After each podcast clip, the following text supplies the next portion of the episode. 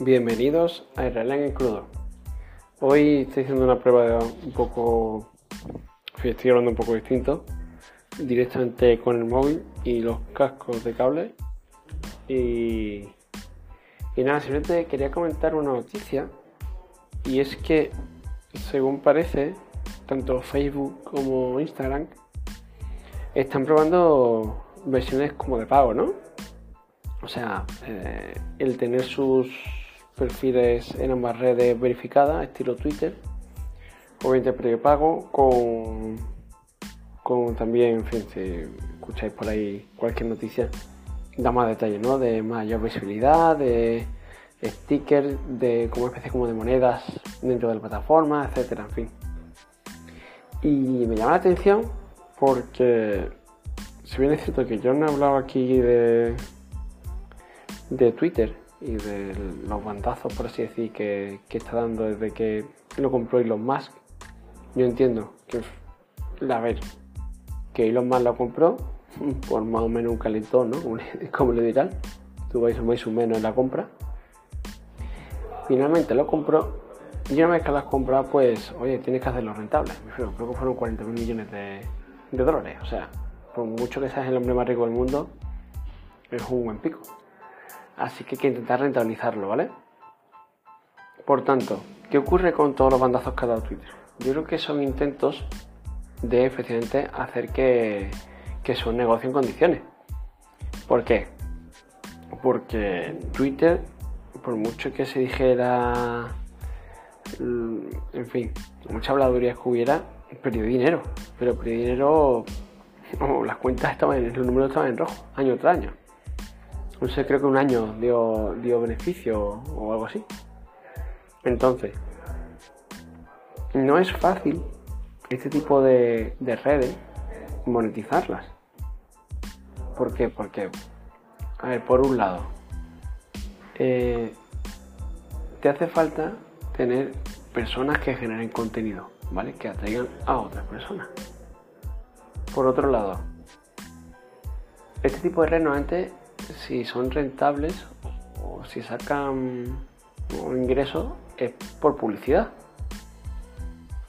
Pero claro, volvemos a lo mismo. Para tener mayor publicidad te hace falta gente que genere contenido que atraiga a otra gente. Porque la publicidad por sí no va a atraer a nadie. ¿Vale? Y ahora, ¿qué ocurre con gente que se dedica a generar contenido? Bueno, pues puedes tener quien genere contenido gratuito, imaginaos, pues yo mismo con este podcast, esto es gratuito. Yo no cubro nada, ni siquiera monetizo el mío, aunque bueno, en Anchor en principio tengo la opción, ¿vale? Pero bueno, no lo he hecho ni tampoco es mi idea. Sin embargo, hay quien se dedica profesional o semi-profesionalmente a esto, tanto a publicar en Instagram, como publicar en Twitter, como publicar en Facebook, en TikTok. Entonces, si tú te dedicas profesionalmente o en parte a redes sociales, es porque la propia red social te paga. O te pagan las marcas que al final no dejan de publicidad. Con lo cual, eh, ese conjunto de equilibrio es bastante delicado. Un poco como la pesquería que se muerde la cola, ¿no? Si no tienes gente, no tienes publicidad. Si no tienes publicidad, entonces tú no generas contenido. Si no generas contenido, no tienes gente. no es tan, no es tan fácil. Es cierto que Twitter tiene la característica de ser una red social que funciona como un medio de comunicación muy, muy, muy, muy rápido, ¿vale? De hecho, Twitter ha tenido varias, varios lemas, ¿no? Primero, ¿qué estás pensando? ¿Qué está pasando? O sea, siempre la idea de, inmediatez. Aparte de que como eran mensajes cortos y como han ido añadiendo opciones de vídeo y, fotos, pues la verdad es que eh, yo reconozco de las redes sociales que hay, en la que me gusta. De hecho, se puede decir que es la única que estoy, porque Instagram tengo una cuenta, pero no la uso y Facebook la borré, TikTok no tengo, en fin, sobre YouTube. No, no hay redes sociales así que me guste como, como Twitter, ¿no? Entonces veo que, que Hilo ha estado dando bandazos y claramente ha visto que Twitter Blue, pues piensa él, ¿no? Entiendo yo, que, le puede dar beneficio. Pero claro, tú puedes tener una red, o sea, tú puedes tener una versión de pago como orientada a esos dos perfiles, ¿no? Orientado al creador y orientado al consumidor. Pero claro, si tú haces de pago para el creador, tienes que seguir dándole más de lo que paga, me refiero. Tiene que seguir sacando beneficios de ahí. Entonces, o lo que ocurre es que tiene más visibilidad y entonces son las marcas que se publicitan las que realmente están manteniendo al creador o, ver cómo hace para que un creador te pague, ¿no?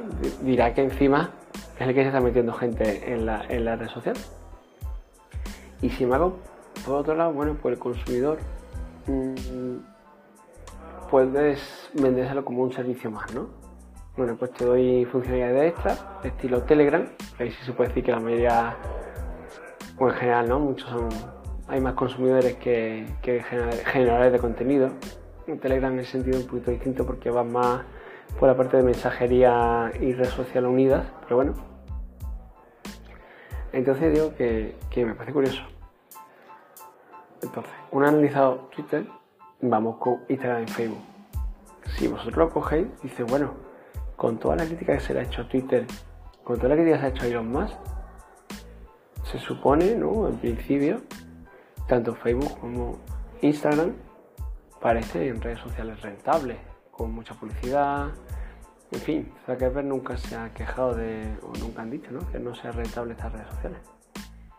Entonces, ¿por qué van ahora por este camino? ¿Por qué eh, quieren verificaciones pagadas? Yo reconozco que las verificaciones pagadas, ahí sí estoy de acuerdo con Elon Musk. Y,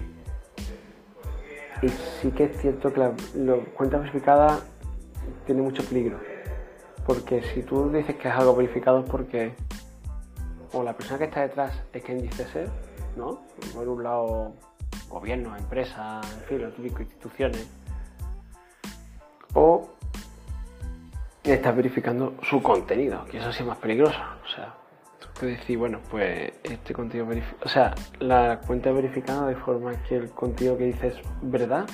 Mm, esto después de, del COVID y de tanto como se habla con la vacuna y tal, parece bastante peligroso.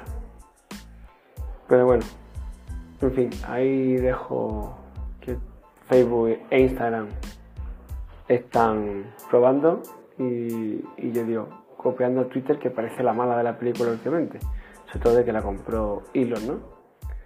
Así que una de dos, o Instagram y Facebook no van tan bien y necesitan fuente de ingresos, o es que la estrategia de Twitter no es tan mala y puede ser una vía de, generación de, de ingresos para, para cualquier red, ¿no? Bueno, pues nada, hasta el siguiente episodio, adiós.